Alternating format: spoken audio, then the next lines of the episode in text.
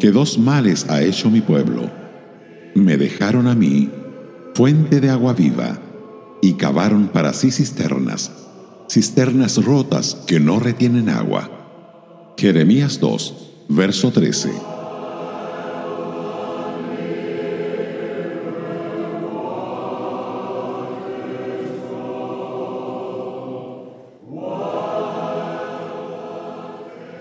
Es mal asunto cambiar una fuente por cisternas y especialmente por cisternas rotas.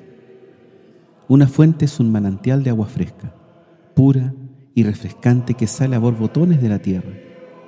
Una cisterna es un depósito artificial para almacenar agua. El agua así contenida puede estancarse y contaminarse.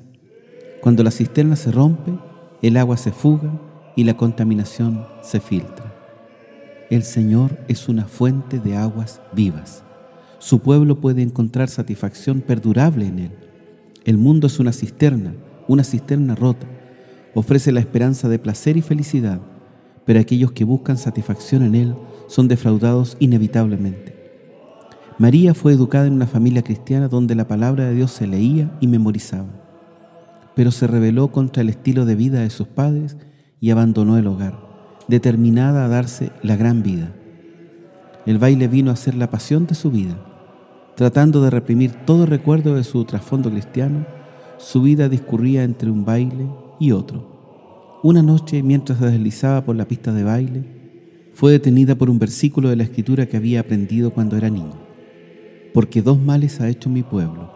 Me dejaron a mí fuente de agua viva y cavaron para sí cisternas, cisternas rotas que no retienen agua. A la mitad del baile fue convencida de su pecado.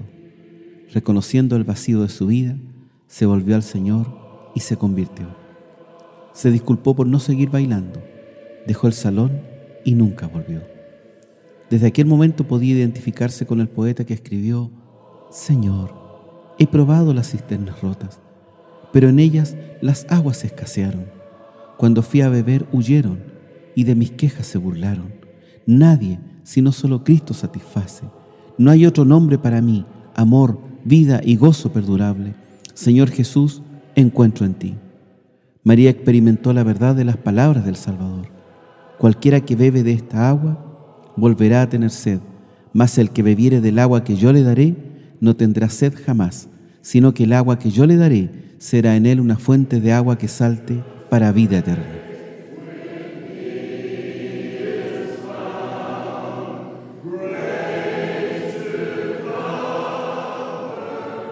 Radio Gracia y Paz, acompañándote cada día.